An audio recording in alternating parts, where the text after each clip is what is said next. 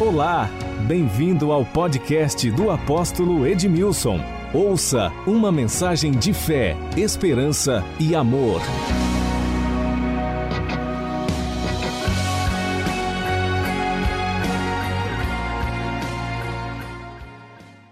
Nós vamos iniciar hoje esta jornada baseada neste livro, Paz e Provisão. É interessante porque algumas pessoas podem pensar assim, mas de novo, já, já ouço esse, esse tema, essas ministrações há mais de 20 anos. Não é questão de você estar ouvindo, você, a questão é você estar vivendo paz e provisão. Eu leio a minha Bíblia todos os dias. Nós estamos no livro do profeta Isaías. Hoje eu já fiz a minha leitura bíblica.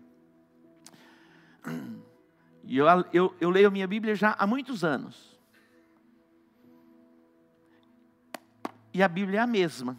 Ela não mudou. É interessante, quando eu abro no Gênesis, no princípio criou Deus os céus e a terra, e a terra era sem forma e vazia, e disse Deus haja luz, e houve luz. Continua a mesma coisa. Quando eu abro em João, no capítulo 1, diz: No princípio era o Verbo, e o Verbo estava com Deus, e o Verbo era Deus. É a mesma coisa. Só que de repente, quando você está lendo, vem a luz. E quando a luz chega, tudo é transformado. Então, quando falamos a respeito do, da jornada paz e provisão, pode ser que algumas pessoas elas pensem assim: poxa, eu já ouvi sobre isso. E elas como que colocam um bloqueio na mente, na alma. Porque isso eu já ouvi. Mas a pergunta é: você já ouviu mesmo? Penetrou no teu coração? É possível que a palavra foi lançada e caiu à margem, à beira do caminho. As aves dos céus vieram e comeram. Uma semente comida por aves, ela não reproduz. E ali, na verdade, não está falando de pássaros. É uma figura que Jesus usa, que são os demônios que vêm para tirar a palavra do nosso coração e roubar aquilo que está sendo semeado. Que você abra o seu coração para receber tudo aquilo que Deus tem para você. No princípio, quando Deus criou os céus e a terra, tudo era perfeito. A última obra da criação foi o homem. A última obra da criação foi o homem. Deus colocou o homem na terra depois que ele criou as árvores frutíferas, as ervas, criou os animais. Antes que Deus criasse o homem, Deus criou a provisão. Então pense a respeito disso antes de qualquer coisa que você possa pensar ou imaginar, em termos de futuro, saiba que Deus já está lá e a provisão está com Ele. Você pode dar um aplauso a Ele? O jardim do Éden era um lugar perfeito. O homem desfrutava de paz consigo mesmo, até que Eva deu ouvidos à voz da serpente. Eu fico a imaginar, como um português, a pensar, por que que Eva deu ouvidos à serpente? A Bíblia diz que a mulher, Eva, ela foi enganada. O homem não foi enganado, ele comeu com a consciência ativada. Mas eu fico imaginando por que que Eva, ao invés de continuar crendo naquilo que Deus disse, ela atentou para a voz da serpente. Sabe por quê? Porque aquilo que a serpente diz se tornou agradável a ela. Muitas vezes nós não queremos ouvir algumas coisas que não são tão agradáveis a nós. Nós nos bloqueamos. E algumas pessoas, elas dão crédito àquilo que simplesmente é agradável aos seus ouvidos. Eva, ela atentou para aquilo que a serpente disse, porque foi agradável aos seus ouvidos. Quando a serpente disse, não é bem assim. Sabe por que, que Deus proibiu vocês de comerem o fruto da árvore do conhecimento do bem e do mal? Porque Ele sabe que no dia em que vocês comerem, vocês se tornarão iguais a Ele. Já viu aquela vozinha do Satanás? E a gente precisa ter cuidado com alguns psicólogos que não são cristãos evangélicos, que não têm o fundamento na palavra de Deus, porque eles olha, se está te fazendo bem, segue o fluxo. olha aqui a, o conselho. Se trair a sua esposa, está ah, tá te fazendo bem. Se trair o teu esposo, mentir, roubar, enganar. Isso não está prejudicando você, está fazendo bem para você. Segue o fluxo. Essa é a voz da serpente. Nós vamos entrar nessa dimensão pela palavra para vivermos paz e provisão. E alguém pode perguntar, apóstolo, mas nesse tempo em que vivemos, é possível desfrutarmos de paz e provisão? Estamos vivendo em um tempo tenebroso, onde ouvimos falar de guerras e de rumores de guerras, tantos conflitos. Será que é possível vivermos nesta dimensão? Eu quero afirmar para vocês que é possível. Paz não é a ausência de tempestades, conflitos ou agitações. Paz é um estado em que nós entramos mesmo em meio às tempestades. Quando Jesus entrou no barco com os discípulos e veio aquele temporal, Jesus repousava tranquilo. Alguém pode pensar assim, dizer, ah, ele repousava, estava ali tranquilo, porque ele estava dormindo. Se ele estivesse acordado, talvez ele teria ficado nervoso e perdido a sua paz. E os discípulos agitados, perturbados, em meio ao temporal, vieram a Jesus e disseram: Mestre, não se te dá que pereçamos. Jesus acorda e diz: Desperta, desperta. Acorda! Como diz, acorda para a vida. Interessante, eu passei por um momento difícil na jornada ministerial, de muitos desafios. Desafios em todas as áreas. Desafios emocionais, desafios como família, desafio, desafios financeiros como igreja, pela nossa responsabilidade. E nós estávamos vivendo assim, um tempo de um grande desafio financeiro. Por algumas dezenas e milhares de reais. Mas o meu coração foi inundado por uma paz tão extraordinária, aquela paz que excede o entendimento humano. E eu ouvi aquela voz do Satanás falando comigo: Você é irresponsável. Você é um irresponsável. Para seu diabo, mas por que eu sou irresponsável? Porque era para você estar angustiado. Sabe aquelas pessoas que demonstram, fica o coração saltitando, para mostrar para as pessoas que estão preocupadas? O diabo falou: era para você estar muito preocupado por essa situação que vocês estão vivendo e você está aí nessa tranquilidade toda. Espírito Santo ministrou meu coração. Desde quando preocupação é senso de responsabilidade? E algumas pessoas vivem assim, agitadas, correndo de um lado para o outro. Existe um lugar em Deus em que você pode desfrutar de paz e de provisão. Por causa do pecado, a Bíblia diz em Gênesis capítulo 3, 18, que nasceu na terra os espinhos e os abrolhos. Espinhos e abrolhos é fruto do pecado. Ah, aposto que é, que é abrolhos. É, são as pragas. Os espinhos é aquilo que fere, aquilo que machuca. Espinhos e abrolhos, todo tipo de praga, é fruto do pecado. Quando Adão e Eva eles pecaram, a Bíblia diz que a terra foi amaldiçoada. A maldição se estabeleceu na terra. Fala assim, alguém pode dizer assim, apóstolo, mas se a terra foi amaldiçoada, temos que conviver com isso. Mas eu tenho uma boa notícia para você. Cristo nos resgatou da maldição. E nós que estamos em Cristo Jesus, podemos entrar nessa dimensão, onde os espinhos e os abrolhos não nos afligirão. Está entendendo? A Bíblia diz no livro do profeta Isaías, no capítulo 53, que todos nós andávamos desgarrados como ovelhas que não têm pastor. Todos nós andávamos assim. Isaías, capítulo 53, versículo 6. Pode colocar na tela para nós, para que todos vejam. E se você está com a sua agenda, vai anotando. Mas se você também não anotar, não tem problema, porque depois você pode é, assistir novamente. Mas é importante você anotar. Alguém pergunta assim, apóstolo, como você guarda, guarda esses textos?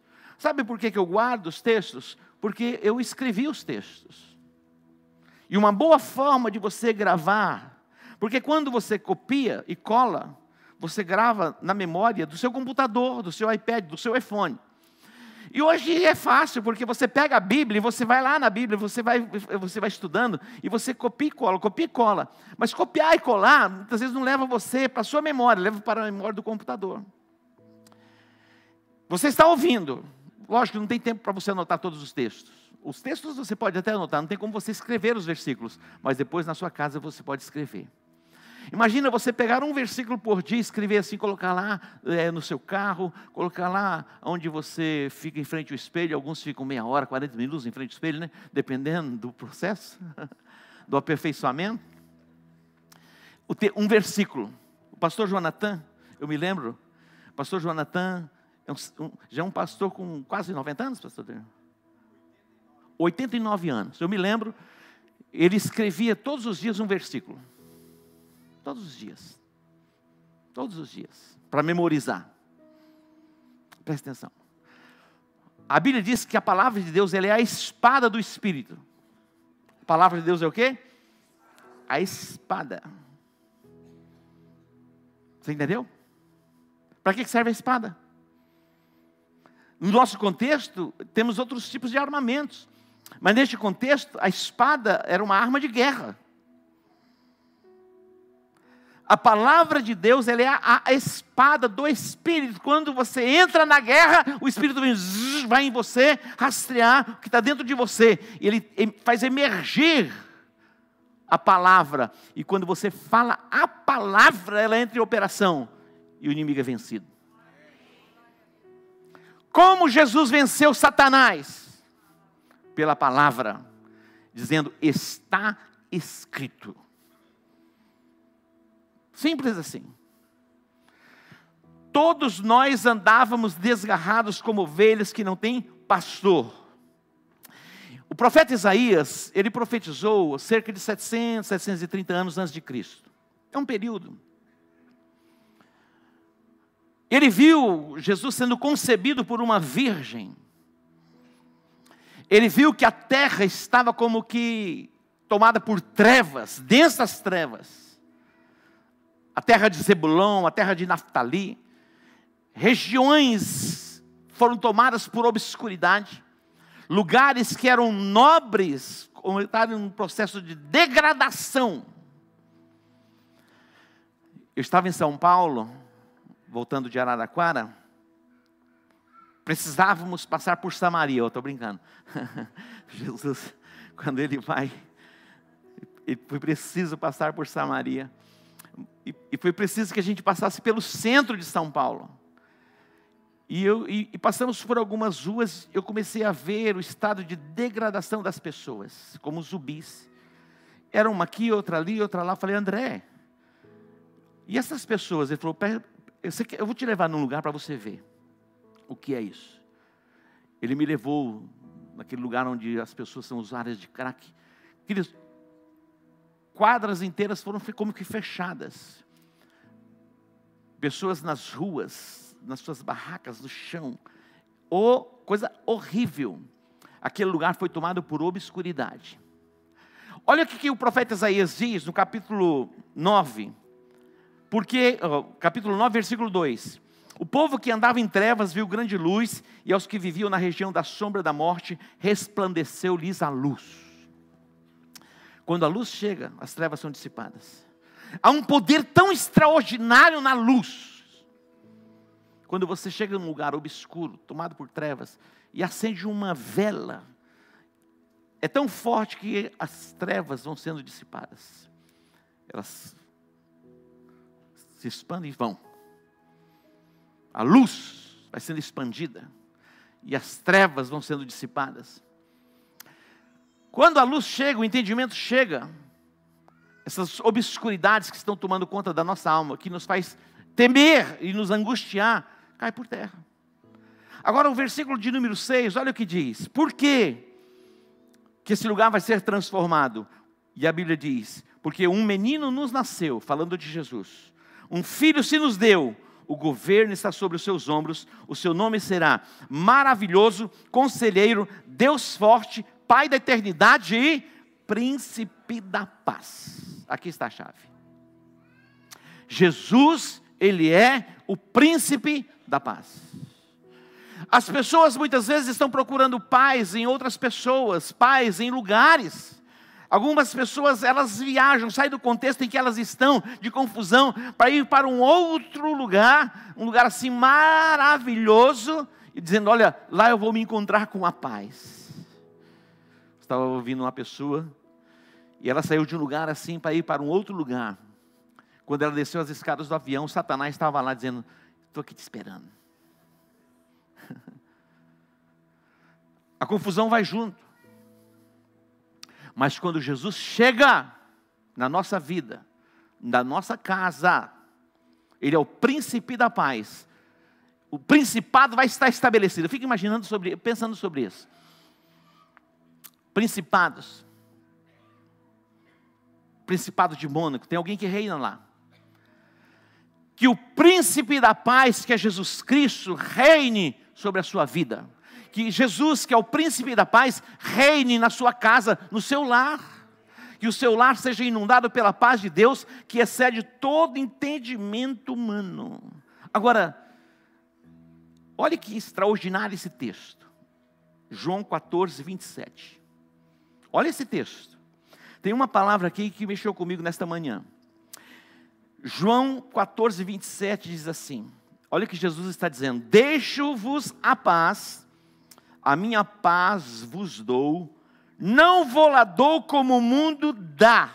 Aí ele diz: Não se turbe o vosso coração, nem se atemorize. Grife essa palavra aqui, turbe ou turbar. Não permita que o seu coração se agite não permita que a paz seja tirada de dentro de você. Não permita que a perturbação inunde a sua alma e tire a sua tranquilidade. Turbar é inquietar-se por medo. Preste atenção. Não se turbe o vosso coração. Crede em Deus, crede também em mim, Jesus disse. Na casa do meu pai há muitas moradas. E aqui ele está dizendo: não se turbem. Eu estava pensando, é, a, a, gente esquece as crises que a gente passa. Quantas mães nós temos aqui? Mães. Como foi dar na luz ao filho? Muita dor. Mas quando você dá a luz, vem a alegria, suplantou a dor. Não é verdade? Suplantou a dor. Dia 15 de março de 2020, nós somos como que chocados por um lockdown. Meu irmão, tirou a paz de muita gente. Tirou ou não tirou? Tirou de todo mundo quase. Eu estava aqui na quarta-feira, dia 15, foi segunda-feira. Na quarta-feira eu estava aqui diante de uma câmera, só aquela câmera e algumas poucas pessoas para auxiliar. No domingo, nós tínhamos quatro cultos. Nós chegamos pela manhã para ministrarmos, não tínhamos ninguém, só a câmera.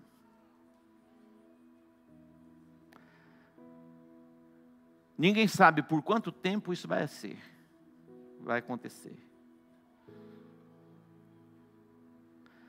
O empresário lacrar a porta do seu comércio não se pode trabalhar.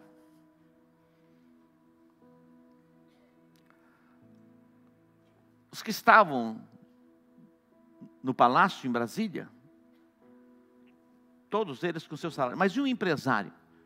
E aquela pessoa que trabalha, que vai produzir por semana para receber?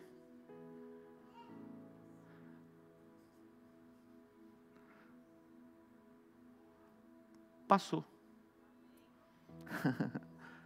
Passou ou não passou? Passou. Mas o Satanás é tão Satanás que ele fala assim: vou inventar uma outra confusão. Porque já tá, esse povo já está vivendo em paz novamente. O do Ramais, entra lá em Israel, mata uns bocados lá, que a confusão vai estar armada no mundo. E vai tirar a paz do mundo. O diabo é sempre o diabo. Quando chegou a crise, se prepara, porque vocês vão passar por muitas dificuldades, vai ser o caos. E nós passamos. E a maioria de nós, ou quase na totalidade, saímos maiores. Porque Deus nos deu uma palavra, Isaías 54, 2 e 3. Alarga a tua tenda, finca bem as tuas estacas, porque transbordarás para a esquerda e para a direita. Nesse tempo de pandemia foi onde nós abrimos mais igrejas, em toda a nossa história. Percebe?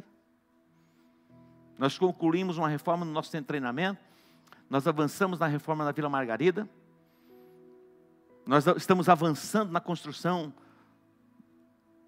no Los Angeles, estamos com o nosso projeto para construção em Bandeirantes, abrimos a igreja em Palhoça, abrimos a igreja em Araraquara, enviamos o pastor Edmar para eh, Vila Velha, estamos em Ribas, Ribas do Rio Pardo, nós investimos em Ribas do Rio Pardo, nesse período, quase 600 mil. Araraquara, Araraquara investimos outro tanto. Em Palhoça, outro tanto. E alguns milhares de reais. De onde veio?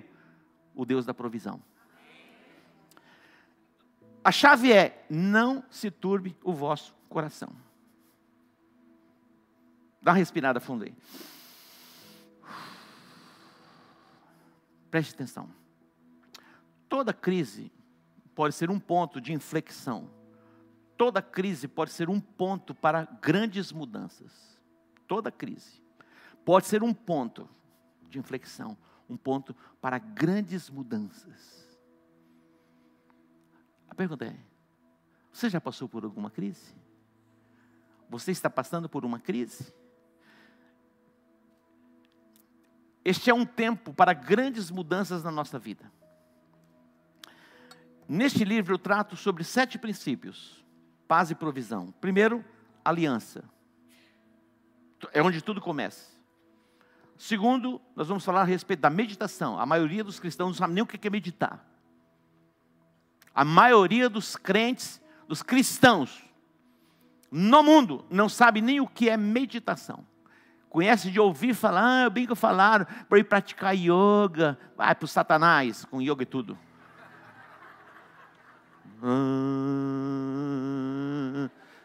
Tem uns negócios esquisitos. Pratica yoga? Pratica a palavra. Tem gente perturbada, meu irmão. É, é, é impressionante alguns tipos de crente. De alguns tipos de crente precisa rever a fé. Precisa rever o fundamento. E nós vamos falar sobre isso na semana que vem. Tá bom? Depois vamos falar sobre unidade. A unidade é algo poderoso. Casa dividida não subsiste. Então trate de entrar em concordância lá na sua casa. Já viu aquela desgraça? Não, a casa é minha. Eu casei com você, mas a casa é minha. Ô criatura, você casou com quem? Com a casa? Quando você casa, você se torna um. Ah, não, mas o meu padrinho me deu a geladeira, a geladeira é minha. Ah, Satanás, vai morar na geladeira? Beija a geladeira.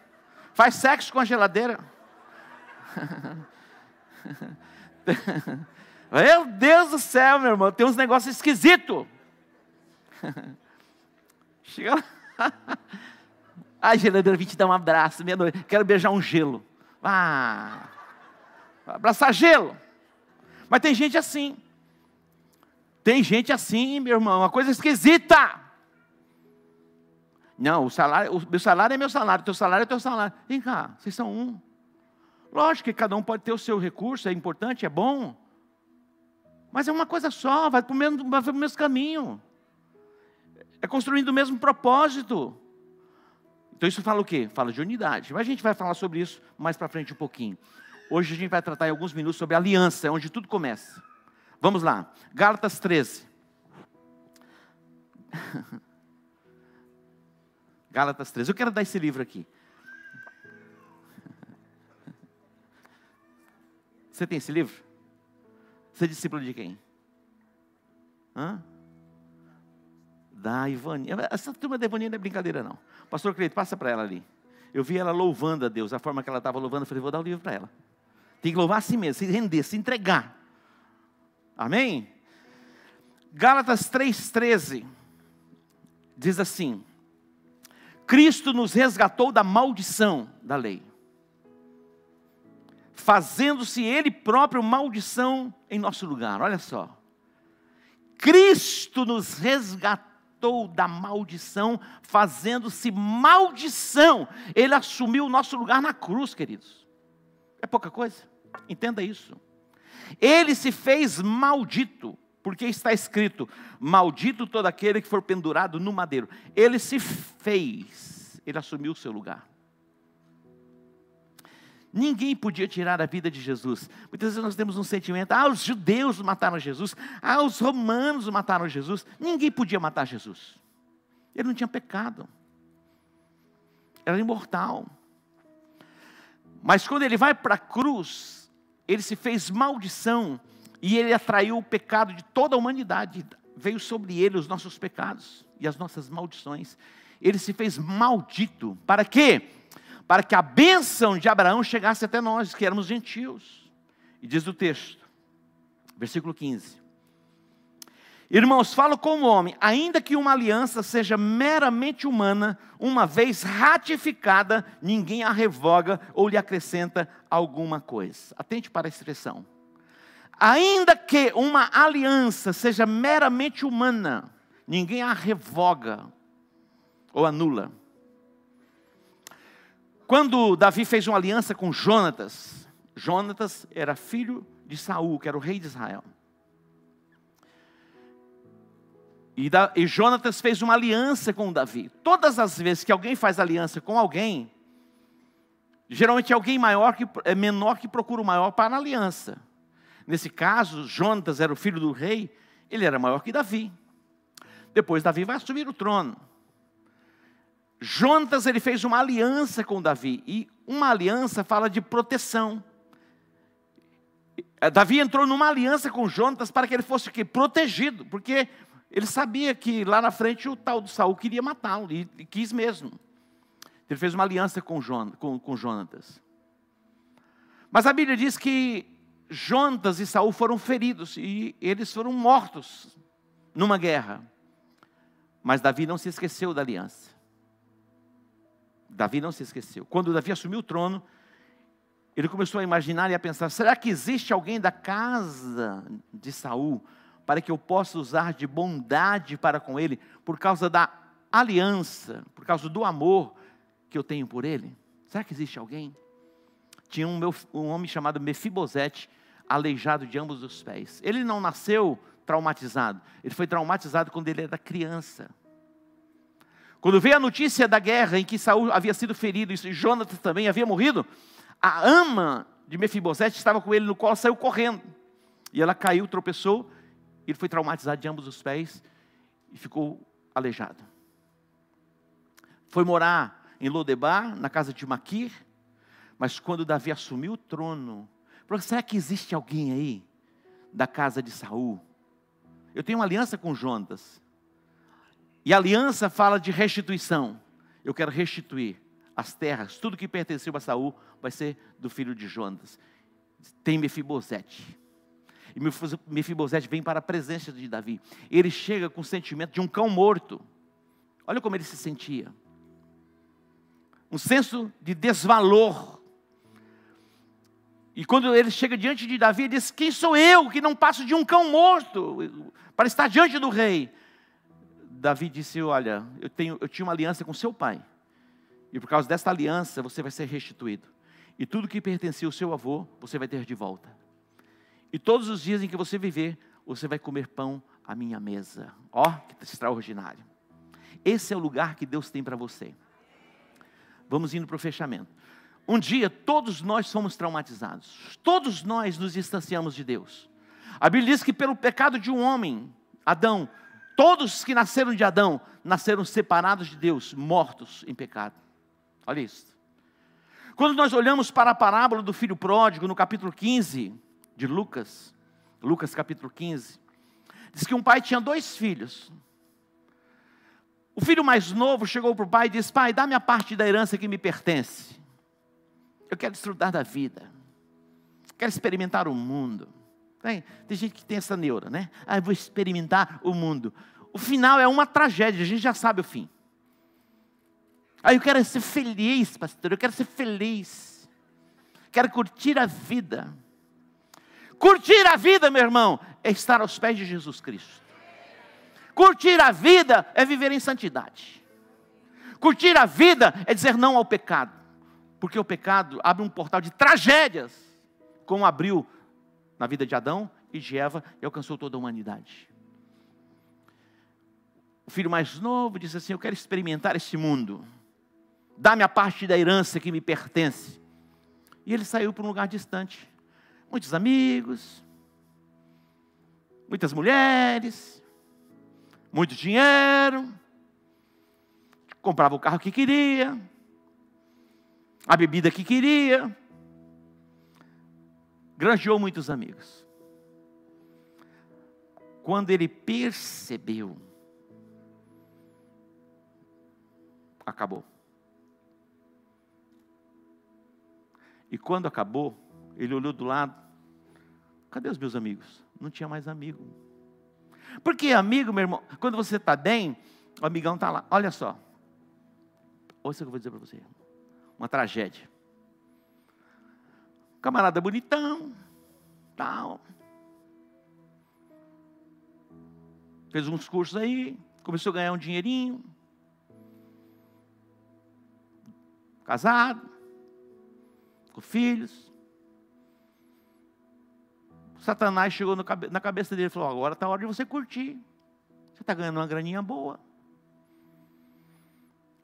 Pois o miserável largou a mulher e largou as crianças. E se enveredou pelo caminho das amantes. Um dia, está no campo de futebol, ah, começou a entortar tudo, quebrou nos negócios. Meu irmão, ia ficar na cadeira de roda. Quem cuidou da criança? Ela mesma, a esposa. Que já tinha abandonado a casa, trouxe para casa para cuidar dele. Porque a amante, se o cara está bonitão com a grana, tá beleza.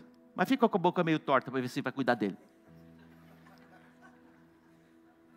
Se vai limpar a bunda dele. Oh, desculpa a palavra. Não vai, meu irmão. Não vai, meu irmão. Que juízo na tua cabeça? Se fosse um português, claro, essa outra palavra é essa, deixa de ser otário. Você não está vendo que o final é uma tragédia? Por que se meter em confusão?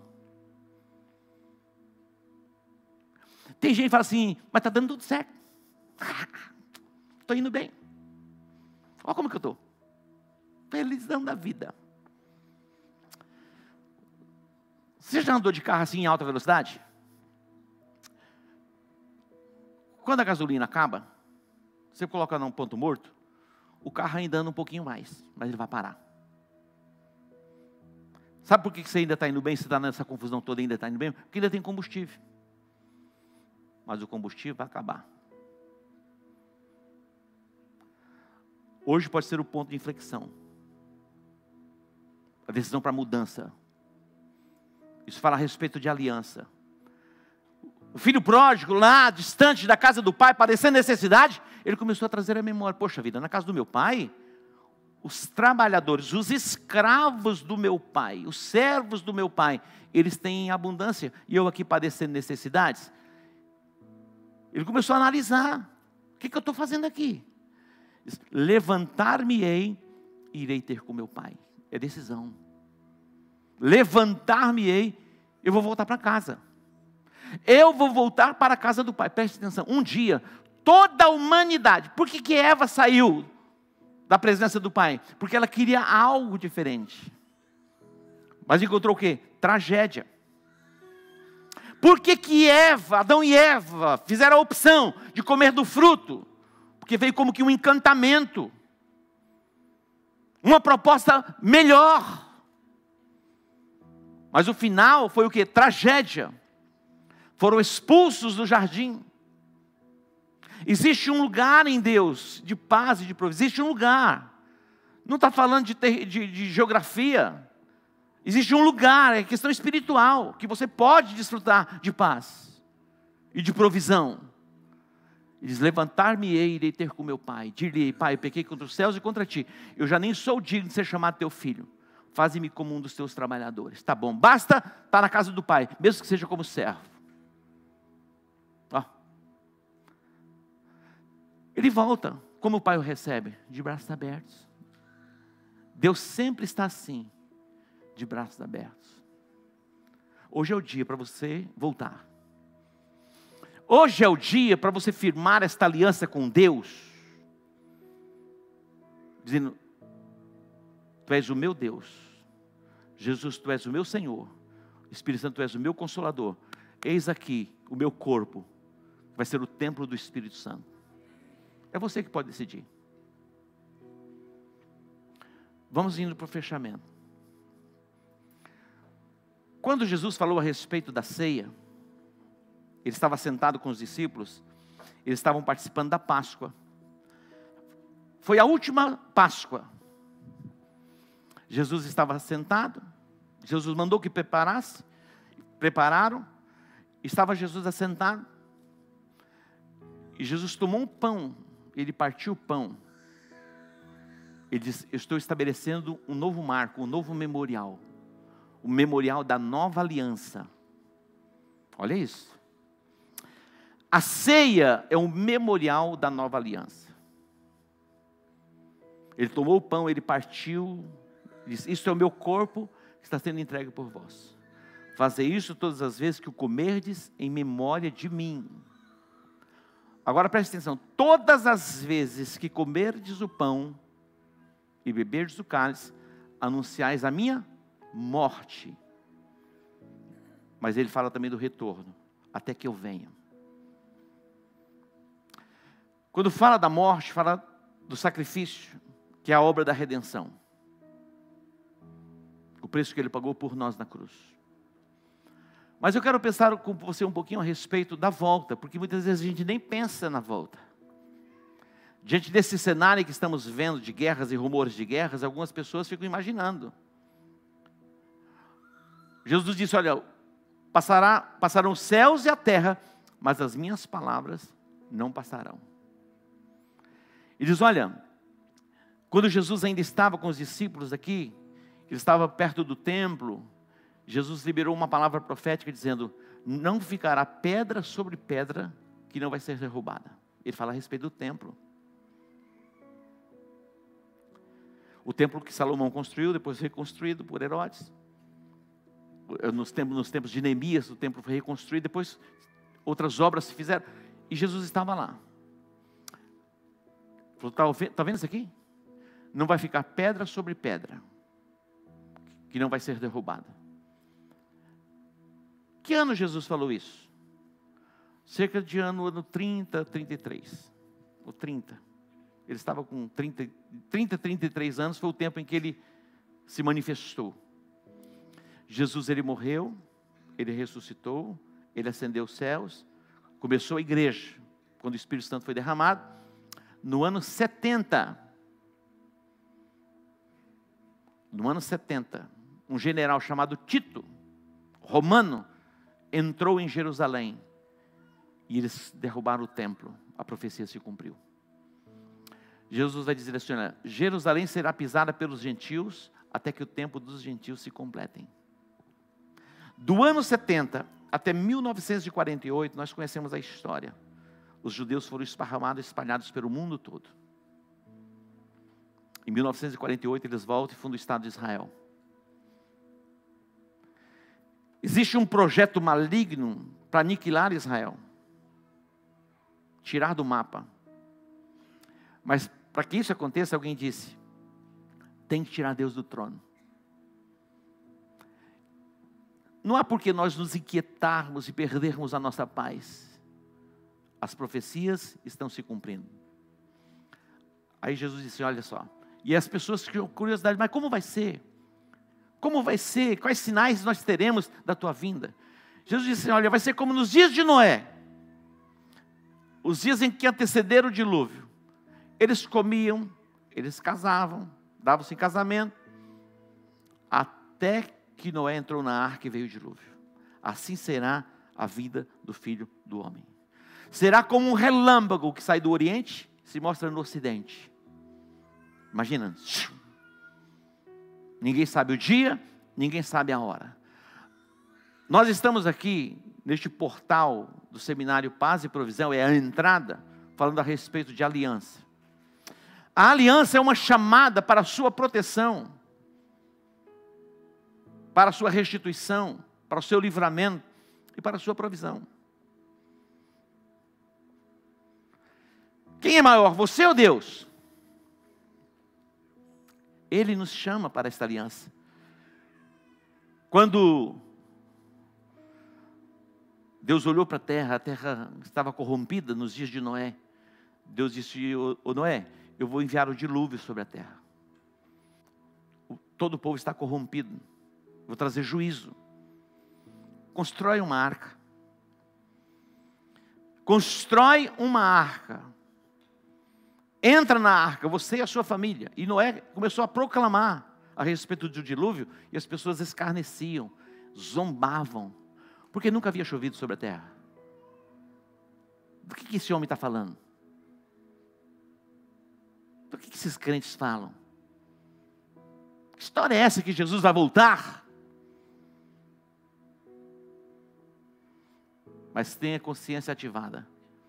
Jesus veio ao mundo como Filho de Deus, deu a sua vida por nós, ele ressuscitou o terceiro dia, ele ascendeu os céus, preste atenção e ele vai voltar.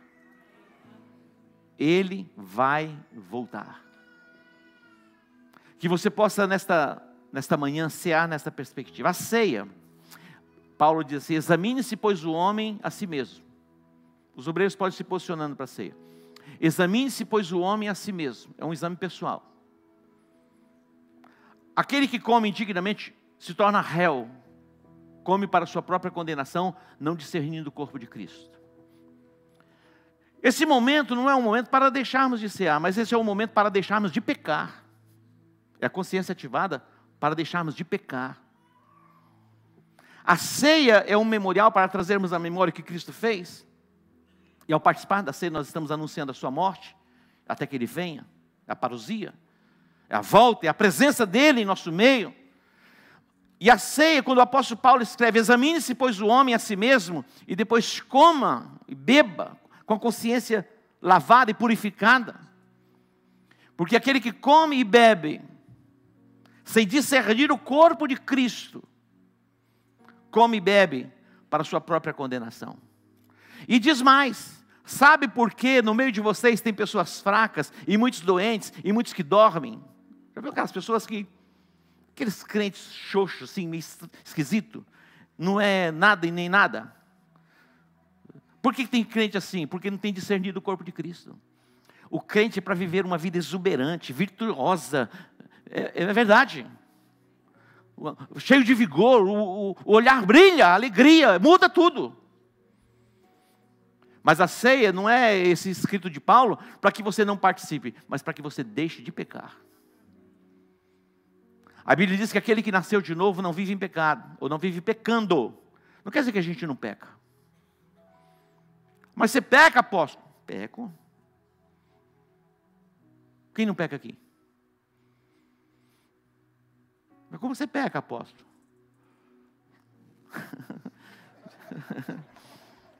Achei que o apóstolo não pega. Todos nós pecamos. Está ah, escrito lá: aquele que diz que não peca é mentiroso. Então assume lá o que você peca. Mas a gente não vive pecando. Amanhã, segunda-feira, hum, já tem uma agenda marcada. ah, não, tem um compromisso amanhã. A sexta, não, o dia melhor é sexta-feira, assim, ó. Depois do final da semana de trabalho, aí a agenda já está já tá marcada a agenda. Isso é do Satanás.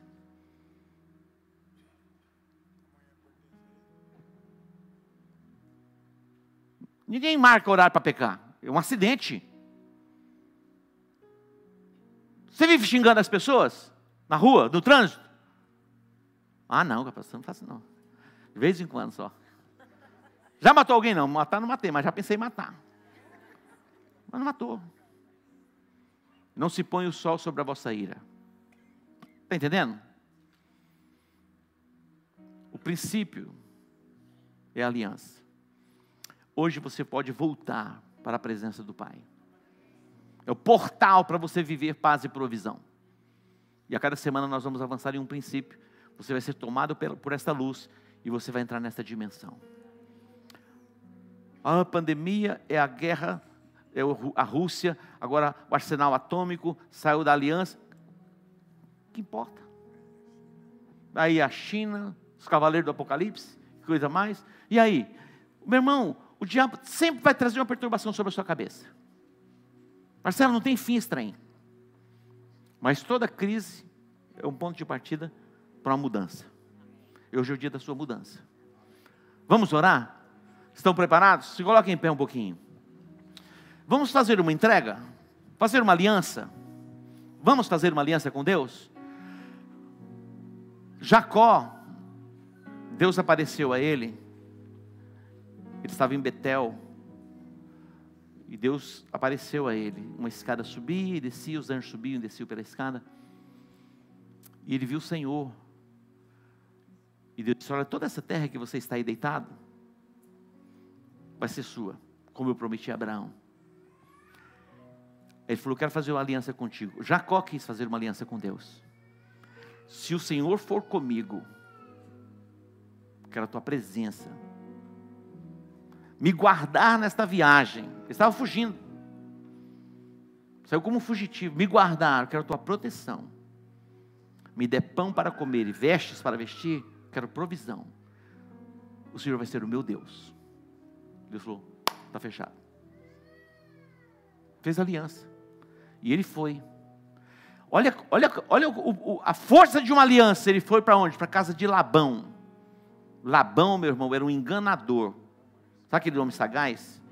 Combinou algumas coisas com ele, mudou o salário de Jacó dez vezes. Dez vezes mudou o salário. Mas a Bíblia diz que a bênção do Senhor estava sobre Jacó por causa do pacto. E Jacó se tornou mais rico do que Labão.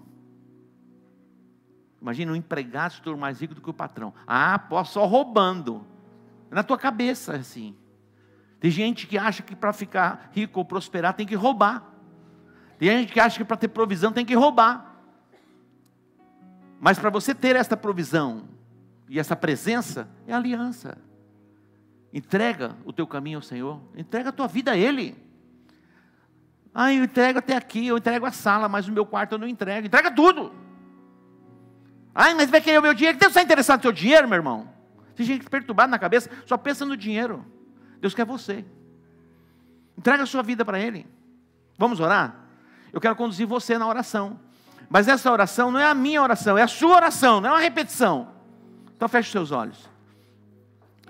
Diga assim: Pai, eu te agradeço pela tua palavra.